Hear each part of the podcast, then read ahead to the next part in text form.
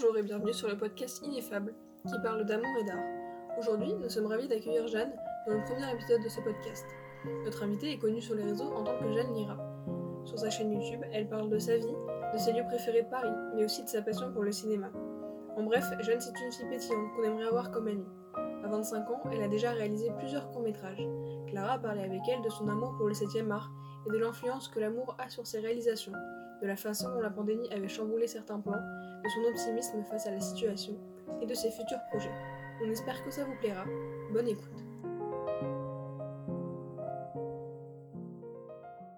Est-ce que tu peux te présenter?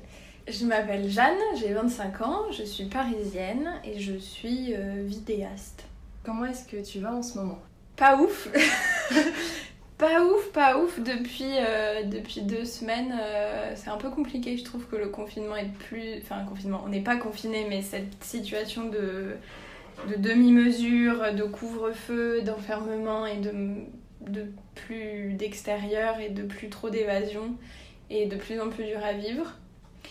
Et c'est pesant, même si j'ai de la chance d'avoir beaucoup de travail, du coup je peux me plonger dans le travail, mais ça devient pesant. Et, et, personnellement, je pense aussi que je suis à un moment un peu, euh, un peu à un moment où il y a des choses qui bougent. Et, et c'est difficile parce que parce que faut, faut y réfléchir, faut remettre en question. Je sais pas, j'ai un peu l'impression que c'est un moment un peu un peu down, mais c'est pour mieux reconstruire, donc euh, ça ira mieux, je sais que ça ira mieux. Qu'est-ce qui te rend heureuse toi en ce moment? Déjà, je pense qu'il y a mon entourage, notamment mes amis. J'ai de la chance d'être très bien entourée à ce niveau-là. J'ai beaucoup d'amis et, du coup, on se retrouve beaucoup les unes avec les autres. On dort beaucoup ensemble, on s'appelle quotidiennement, on s'écrit et ça, c'est vraiment un, soutien sans faille de tous les jours qui m'aide à aller bien. Après, il y a le fait que je travaille beaucoup, donc je me plonge dans l'écriture. Ça faisait longtemps que j'avais pas autant écrit, et là je suis contente parce que du coup j'arrive à bien écrire et, et, à avoir même une perspective là de, du, court métrage. Donc euh, je commence les castings, je rencontre des gens, et donc je suis vraiment dans une bonne dynamique de travail, et ça, ça me maintient euh, parce que c'est quelque chose que j'aime mon travail maintenant. Donc, euh,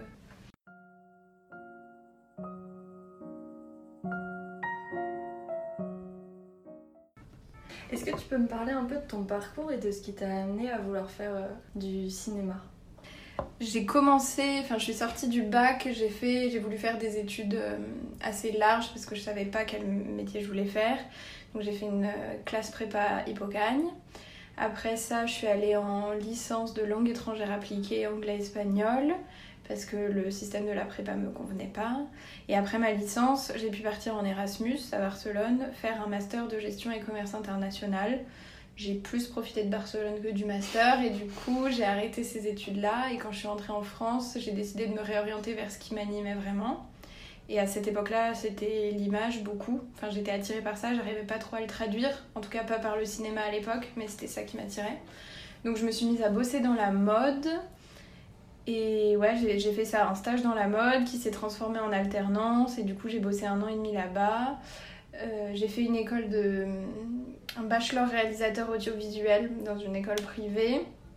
Donc ça c'était ma première euh, vraie introduction à comment on sait de faire des vidéos et finalement qu'est-ce que c'est que le cinéma, qu'est-ce que c'est qu'un tournage.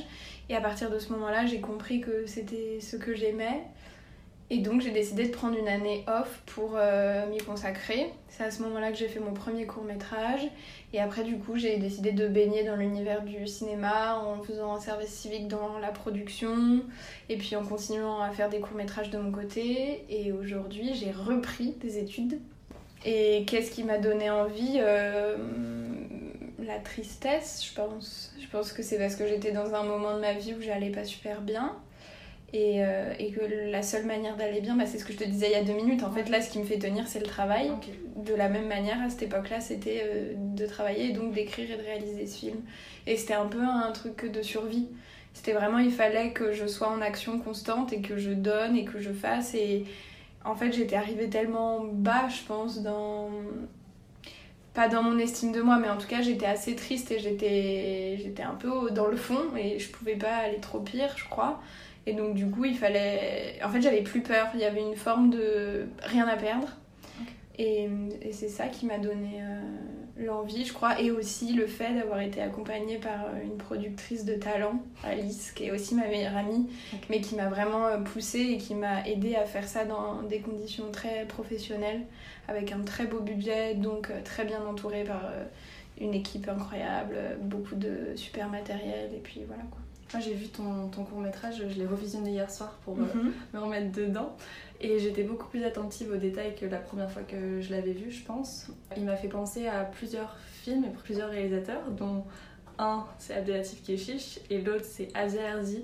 Il y a vraiment une influence, euh, enfin moi je trouve sur les couleurs, sur la manière dont tu montres les corps, euh, etc., les insécurités de chacun des personnages.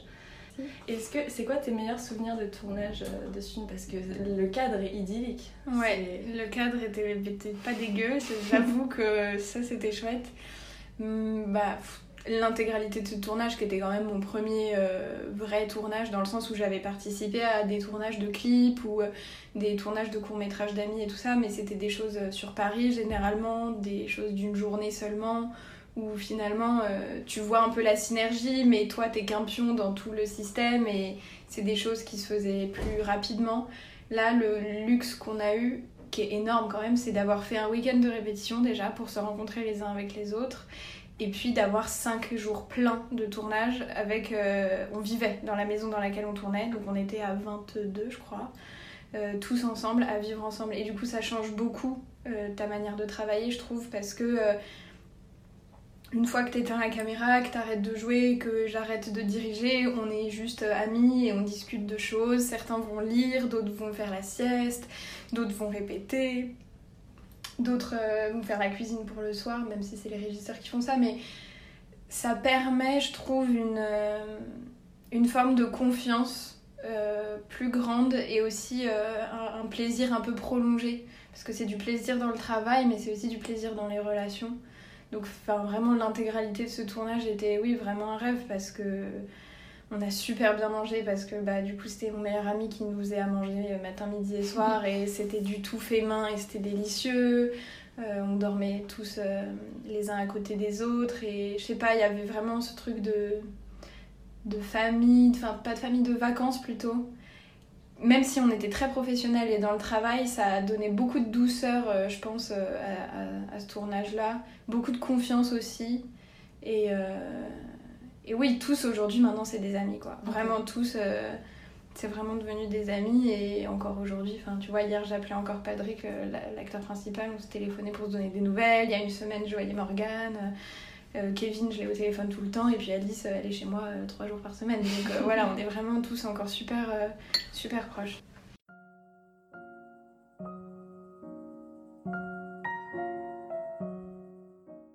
Est-ce que tu peux me donner ton top 3 des films qui t'ont le plus euh, chamboulé, marqué? Là, j'en ai trois qui viennent. Peut-être que dans deux mois, ce sera pas la même chose, ou qu'un un autre jour, j'aurais pensé à autre chose. Mais euh, il y a évidemment Mektoub, My Love de Keshish. J'en parle euh, tous les jours de ma vie, peut-être. Mais euh, vraiment, c'est une, une expérience de cinéma qui était inoubliable. Et je pense que c'est aussi ce qui m'a. Bah, tu vois, quand j'étais dans le fond, c'est ce qui m'a donné envie de faire. Le lendemain, je me suis dit, bon, bah allez, c'est bon, c'est parti, on y va. Et ça, ça m'a vraiment redonné le goût à la vie. Et c'est très fort d'avoir cette sensation-là de, de, de plus trouver sa place. Et puis d'un coup, euh, il y a ça qui t'apparaît. Et tu te dis, ah, mais oui, en fait, euh, je sais pas pourquoi je bois du noir et je vois pas ça alors qu'il y a ça. Et ça, c'est tout. Un autre film que, bah, qui m'a peut-être fait un peu cet effet-là aussi dernièrement, c'est Eva en août. Parce que là aussi, c'est un sujet qui m'a beaucoup parlé parce que c'est un film, tu sais, qui arrive en résonance à un moment où quand tu le vois, tu te dis, il a été écrit pour moi, il a été écrit pour que je le vois maintenant. Et voilà tout ce que ça vient réveiller euh, chez moi de réflexion. Et, et donc Eva en août, ça m'a beaucoup marqué pour ça parce que c'est l'histoire d'une jeune femme dans sa solitude. Et c'est assez simple comme pitch et c'est vraiment comment elle déambule dans la rue et la lenteur de ses journées. Mais ça m'a beaucoup parlé. Je me suis beaucoup retrouvée dans son personnage et j'ai trouvé ça très poétique et, et très humain de ce que ça racontait de la petitesse de l'existence et des détails. Et le dernier, je pense que là je parlerai de Burning. C'est incroyable, c'est un film, je veux pas dire de bêtises, je crois qu'il est coréen. il était dans la sélection de Cannes en 2018 et malheureusement il a eu aucun prix, ce qui est vraiment très dommage. Et c'est une histoire euh, amoureuse entre trois personnages, mais c'est plein de mystères. Du coup, ça laisse beaucoup de place à l'imagination, l'interprétation euh, et la photographie est incroyable.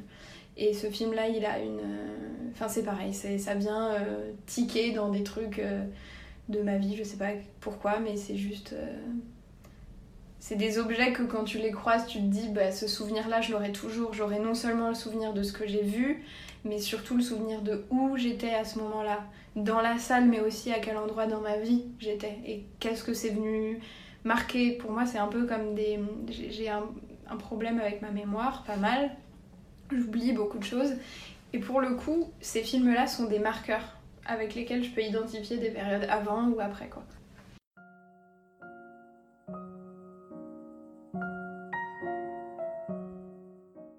fait des vidéos de Dr Love. Ah oui. je trouve ça super bien. Qu'est-ce qui t'a donné envie? Je pense qu'un jour quelqu'un m'a demandé un conseil en DM. Ouais. Et du coup, je me suis dit, bon, bah pourquoi pas euh, donner mon point de vue. C'était le confinement. Et je me suis dit, super, je vais en faire une vidéo. Euh, c'est un super concept, j'ai envie de donner des conseils. Euh, j'ai de l'expérience en amour parce que c'est vrai, je pense que maintenant je peux le dire officiellement. J'ai enfin, je je suis un peu accro à ça, donc j'entretiens beaucoup de relations, j'ai beaucoup aimé les gens. Euh, c'est un truc que j'aime consommer, quoi, presque. Même si je déteste ce mot que je viens d'utiliser, mais c'est un, voilà, c'est quelque chose qui est moteur pour moi, donc je, je joue avec ça. Mais je m'en suis un peu voulu après, après l'avoir fait parce que je me suis rendu compte que je parlais de mon point de vue de jeune femme de 25 ans qui avait déjà vécu des histoires d'amour, des chagrins d'amour, qui s'étaient remises, des histoires avec des filles, des histoires avec des garçons, donc j'avais du bagage et des expériences. Et potentiellement, euh, ce que je renvoyais à des gens n'était pas du tout adapté à leur situation parce qu'ils étaient plus jeunes et parce que chacun doit vivre ce qu'il doit vivre et que même si c'est des choses malsaines, il faut les vivre. Moi, mes copines, elles me prévenaient quand ça allait pas avec euh, mon ex, et pourtant j'y suis allée, et c'est parce que j'y suis allée que c'était génial et que je suis celle que je suis aujourd'hui. Du coup, je m'en suis un peu voulu après d'avoir dit ça, d'autant plus que euh, c'est fou, mais dans une des vidéos, je dis euh, ouais, moi ça se passe super bien, c'est hyper sain la relation que j'ai en ce moment et tout. Et bien sûr qu'elle était saine, mais elle était pas parfaite du tout, et elle s'est cassée la gueule quelques mois plus tard alors que bah, c'est parce que j'avais du tout en tête. Donc euh, en fait, c'était pas prétentieux, mais je m'en suis un peu voulu d'avoir pris cette place-là. Et en même temps, à chaque fois, je me dis, je le fais aussi pour le fun. Les gens, ils prennent ce qu'ils ont envie de prendre, ils laissent ce qu'ils ont envie de laisser. Faut pas oublier que je suis personne et que je raconte ça comme une pote lambda et que t'en fais ce que tu veux.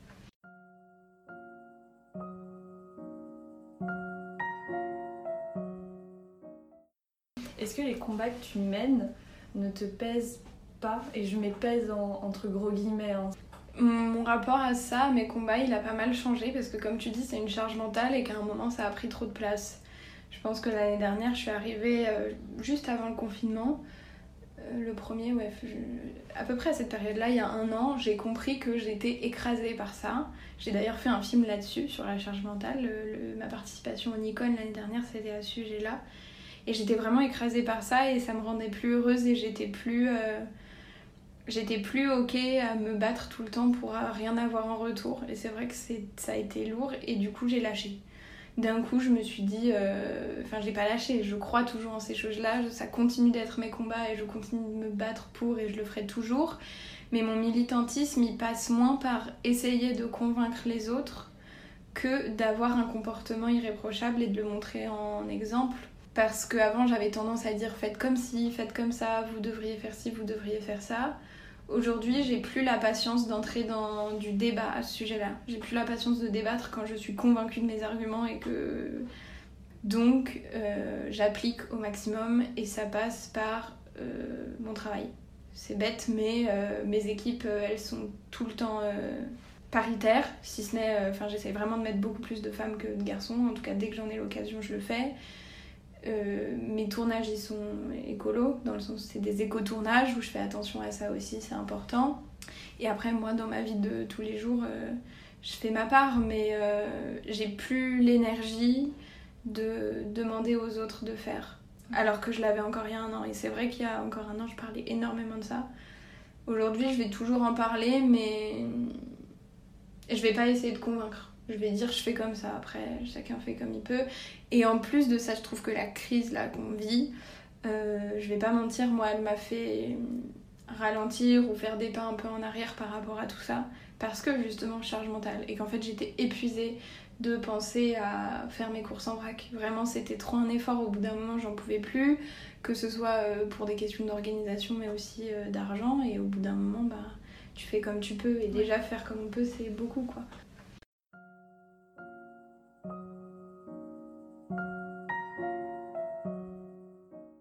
Je pense pas que j'ai envie de faire un cinéma engagé dans le sens où je veux raconter des choses qui me traversent, qui me bouleversent et parce que c'est une nécessité.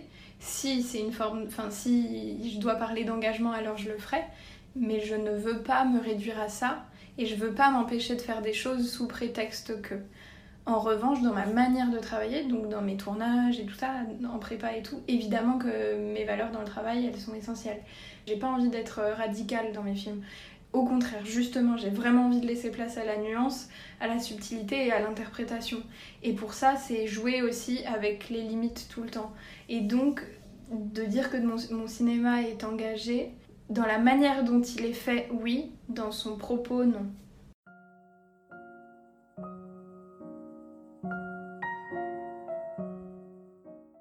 Mes objectifs de cette année, c'est vraiment de, gagner des sous euh, parce que c'est important quand même de gagner des sous, ça donne une forme de liberté, je m'en suis rendu compte là. Et pour gagner des sous, bosser. Donc euh, j'aimerais bien gagner des sous parce que je travaille bien et, euh, continuer à bosser sur des films vraiment.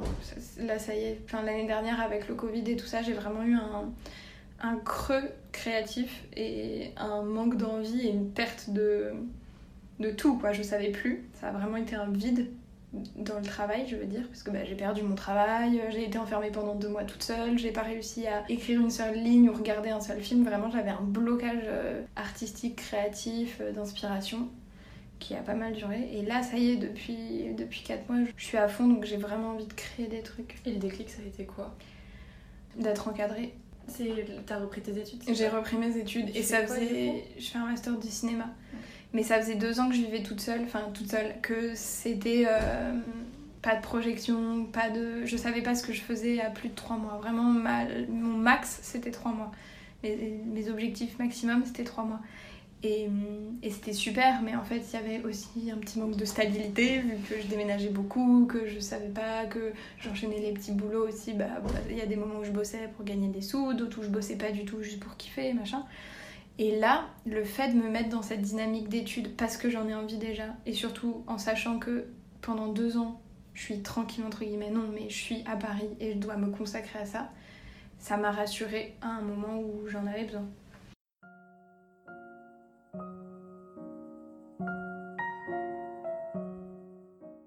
Franchement, euh, avant, euh, avant, on prenait le temps de faire les choses, mais il y a vraiment un switch à 25 ans. Vraiment, j'ai vraiment l'impression qu'il y a un switch. Les gens ils commencent à chercher les femmes et les mecs de leur vie quoi. Ce système de euh, enfin pas vivre au petit bonheur la chance, mais vivre de mes plaisirs, faire plein d'années d'études, c'est génial, c'est trop bien et tout. Mais il y a un moment, juste socialement, ça va plus être accepté. Je vais plus euh, être, enfin, je vais être du coup en dissonance avec les gens autour de moi et j'ai pas envie d'être en dissonance. Moi aussi, j'ai envie de m'épanouir, euh, d'être tranquille euh, et d'être stabilisée à un moment. Alors peut-être que c'est pas demain, c'est pas grave, mais il y en a qui ont besoin de cette stabilité beaucoup plus tôt, mais à un moment, c'est bien quand même d'avoir. Je lisais Chez soi de Mona Cholet. Ce bouquin, il est ouf de comment il parle d'avoir un, un chez soi. Elle, elle est journaliste et donc elle fait un état des lieux de c'est quoi le, rapport qu'on a à nos maisons, à notre lieu de vie. Et elle va parler de plein de choses, de euh, comment on s'approprie l'espace quand on est un homme ou une femme, qu'est-ce que c'est toute la question des tiny house, de vivre dans plus petit, est-ce que c'est vraiment parce qu'on le veut ou parce que ça nous a été imposé, le prix de l'immobilier, qu'est-ce que ça joue, euh, comment c'est difficile aujourd'hui d'avoir une baraque et du coup ce que ça change nos sociétés parce que du coup nous, enfants, soit on est au crochet de nos parents, soit on vit encore chez eux, soit on a, quand on s'en va c'est pas pour vivre seul mais c'est direct pour vivre à deux, du coup ce, que, ce qui se joue aussi de toi individu à toi-même, mhm. quel est du coup ce rapport qu'on a à notre espace pour s'épanouir parce que vivre dans une boîte à chaussures, c'est pas la même chose que de vivre dans un palace pour, euh, pour créer. Enfin, c'est super intéressant.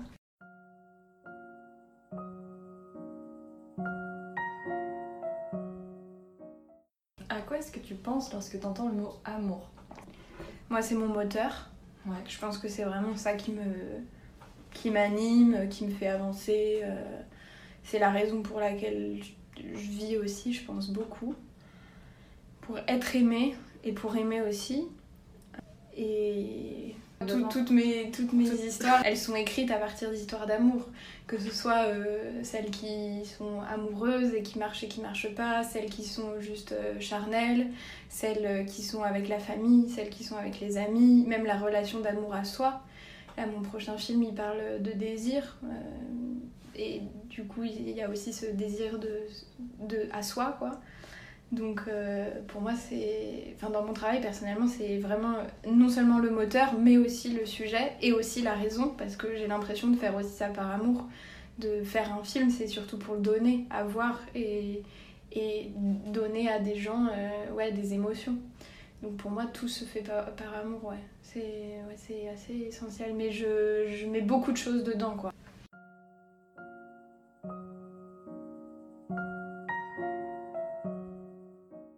Est-ce que en grandissant, ton regard sur l'amour il a changé Euh, Est-ce que tu vis tes relations comme tu pouvais les vivre quand tu étais plus jeune Ou, euh, ou est-ce que tu t'as pris en maturité par rapport à tout ça Ou au contraire, est-ce que tu veux continuer à les vivre euh, comme à 18 ans? Vaste sujet.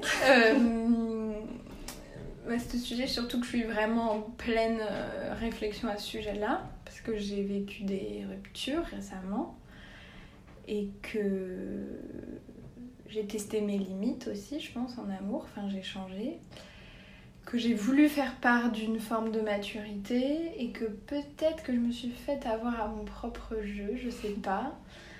En tout cas, je pense que c'est un process qui s'arrête jamais et qu'il faut expérimenter et qu'il faut vivre ce qu'on a envie de vivre. Et notamment en amour quand on est porté par ce sentiment là faut pas le faut pas le réfréner. Moi j'aime pas ça en revanche c'est vrai qu'avec l'âge je le fais avec plus de maturité je pense parce que je considère peut-être plus euh, l'autre en face. Peut-être aussi que je tombe moins folle amoureuse éperdument d'un coup parce que j'ai quand même euh, trois fois je suis tombée tombée quoi. Donc vraiment c'est ça. Et maintenant je tombe plus d'un coup.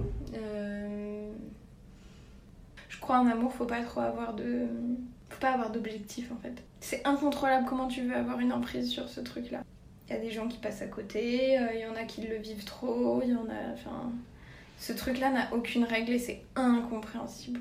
Mais incompréhensible. Faut, faut laisser un peu de place au hasard aussi faut pas trop parce que plus tu cherches, moins tu trouves généralement. Quand t'as envie de t'engager avec un mec, généralement c'est le premier qui fuit en courant. Et quand t'as pas envie de t'engager avec lui, c'est lui qui tombe amoureux de toi. Donc du coup, ça ne se passe jamais comme t'as prévu. Et puis parfois, alors que tu t'y attendais pas, il y a voilà, il y a une évidence. Tu tombes sur quelqu'un et t'es en mode oh bah alors. Et puis parfois, tu tombes sur quelqu'un, tu te dis oh bah alors, mais l'autre il en a rien à carrer. Donc euh, tu t'es triste. Mais c'est pas grave, c'est tellement. Ça vaut tellement le coup comme émotion même dans, même dans sa souffrance, tu vois. Là, je me, enfin, ça fait deux semaines que je, je pleure beaucoup pour ça et que je me dis ah mais mince, je suis passée à côté. Mais non, c'est pas vrai. J'ai vécu tout ce que j'avais à vivre jusqu'à la dernière goutte et, et oui, c'est des histoires qui ont des fins, mais c'est parce qu'elles ont des fins qu'elles sont belles. C'est parce qu'elles n'ont pas été gâchées, parce qu'elles ont été tirées, étendues. euh, qu'on s'est acharné à ce que ça marche. Au bout d'un moment, ça marchait plus. Bon, ça enlève en rien tout ce qui a déjà existé. C'est juste après tu vis avec des fantômes. Et puis tes fantômes ils t'aident à, à créer Ouais, à Donc, fond. À créer, mais pas que. Toutes les relations que tu as, que ce soit avec tes amis ou avec tes amours, avec ta famille, ça te construit. Et les amours, je pense encore plus parce que tu vis la relation à fond dans, dans tout et donc euh, tu te construis avec l'autre et t'es repoussé dans tes retranchements. T'aimes presque l'autre euh, plus que toi, donc du coup, euh, à quel point toi tu t'abandonnes pour laisser place à lui et du coup, ce que ça veut dire de toi, enfin. C'est trop bien, c'est comme ça qu'on apprend de toute façon, c'est que en se confrontant à l'autre qu'on apprend en discutant, en rencontrant des gens, en parlant, en, partageant. On a l'impression peut-être aussi qu'on on sacralise trop ce fait-là, euh, l'amour, parce que du coup on a l'impression qu'il y a que là-dedans que, que on vit, mais en fait c'est pas vrai. Il y a aussi dans des amitiés des trucs dingues comme ça, avec la famille, des trucs dingues comme ça. Et il faut faire attention à pas trop sacraliser l'amour, je pense aussi. En tout cas, l'amour amoureux dans le sens euh, couple, Ouais. quoi. Parce qu'il n'y a pas que ça. Faut accepter que les choses, elles aient une fin. Tu vis la chose en sachant qu'elle a une fin. Et c'est pas grave. En fait, c'est pas grave si ça s'arrête. Que ce soit une amitié, une vie, euh, une relation, euh, un moment de joie. euh. Faut arrêter d'avoir peur de la tristesse. Faut accepter. Faut tout accepter, en fait. La solution à la vie, c'est de lâcher prise.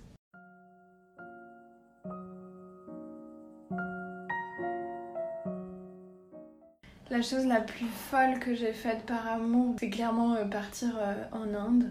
Ça a changé toute ma perception des choses. Bah, c'est arrivé au moment aussi où, où je travaillais dans la mode et quand je suis rentrée, j'y voyais plus sens. Et tu vois, euh, trois mois plus tard, j'étais en train d'écrire le film euh, et je faisais ça tout l'été parce que je pouvais plus faire de la mode. Du coup, après, j'ai arrêté mon contrat parce que je voulais plus travailler là-dedans. Donc, oui. Et puis, c'est aussi à ce moment-là que je suis devenue très engagée, que je me suis mise à parler beaucoup de ça sur les réseaux. Je suis devenue très radicale. Quand je suis rentrée, j'ai vraiment fait un switch radical dans ma manière de m'habiller, ma manière de consommer, ma manière de manger. Quand je suis rentrée, vraiment, j'étais. J'étais bien attaquée parce que du coup, je voulais plus manger avec des couverts. Donc à la maison, je mangeais tout le temps avec les doigts. Et quand j'invitais des potes, je les forçais à manger avec les doigts ce qui est pas une mauvaise ou une bonne idée, c'est juste tu, tu peux pas imposer ça aux gens euh, qui sont pas habitués. Enfin, et du coup, j'ai été très radicale et je commençais à être énervée contre mes propres potes. Et au bout d'un moment, j'étais en mode, mais je suis qui pour les juger? Enfin, à quelle heure mon juge Enfin, tu vois, sois irréprochable avec toi-même, mais va pas faire la leçon aux gens. Et j'ai eu tendance à faire ça beaucoup longtemps. Et il a bien fallu, je pense, euh, un an et demi, deux ans pour que je réussisse à remettre euh, de l'eau dans mon vin et que je me régule et que je me rééquilibre parce que du coup je suis encore montée dans un excès parce que j'ai tendance à fonctionner dans les excès et là j'ai retrouvé un peu un équilibre.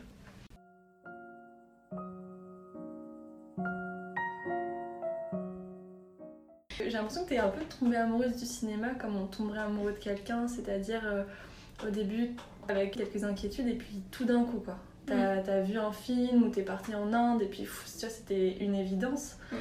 J'ai tendance à fonctionner comme ça pas mal, mais ouais. Mais c'était une évidence, je sais pas, c'est une évidence et peut-être qu'un jour ça le sera plus et que je changerai. Mais pour le moment, c'est c'est là-dedans que, que je me reconnais et, et en fait, c'est pas grave de changer parce que moi j'ai déjà l'impression d'avoir beaucoup changé. Entre le fait que j'ai bossé dans la mode, le fait que j'ai fait une licence de langue, le fait que j'ai fait une hippocagne, quand j'étais à Barcelone, enfin, j'en ai vécu plein des expériences, elles m'ont toutes apporté quelque chose. Je regrette rien et pourtant mon, parcours il est pas du tout linéaire et puis euh, dans ma manière de faire du cinéma non plus, on sait pas si ça va marcher. C'est pas parce que j'ai fait un film et que j'ai la chance d'avoir une petite audience que ça va marcher quoi. C'est un monde rude et, euh, et on me donne déjà beaucoup trop d'importance pour ce que j'ai fait. Enfin, faut pas oublier, j'ai fait un court métrage, il y en a beaucoup d'autres qui font ça. Après, moi, je me suis rendue accessible et j'ai partagé plus que ce court métrage. Je, partage beaucoup de choses, donc euh, je pense que. Ouais, je, je- je prends ça comme une chance, etc. Mais euh, peut-être que ça marchera pas. Je suis quand même au, au début, au balbutiement, et puis c'est pas grave. Mais Tu te verrais faire autre chose?